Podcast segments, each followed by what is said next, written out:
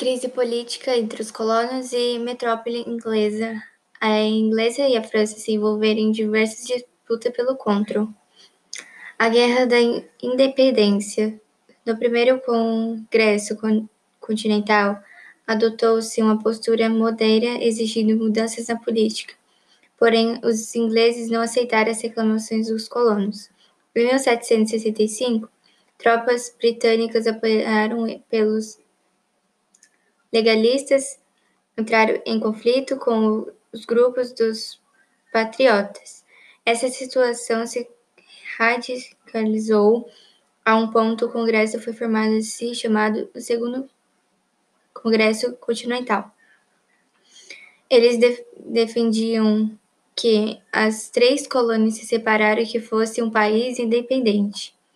Em julho de 1975, assumiram a separação de 13 colônias e foi criado um documento denominado que esse novo país fosse reconhecido como Estados Unidos da América. Os ingleses não aceitaram a ideia da independência e isso causou uma guerra chamada Guerra da Independência, que durou até 1961 e em 1963. Os ingleses assinaram um trato reconhecendo a independência das suas antigas colônias, e esse fato foi bem inaditado, pois mais nenhuma outra colônia havia conseguido a sua independência. A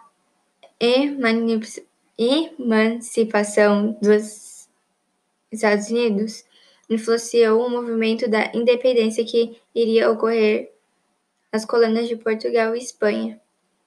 A emancipação dos Após a independência que teve início a construção do país. O primeiro problema enfrentado foi superar as diferenças de cada uma das treze colônias e a dificuldade em, negociar um acordo político que atendesse todas as colônias depois de um debate.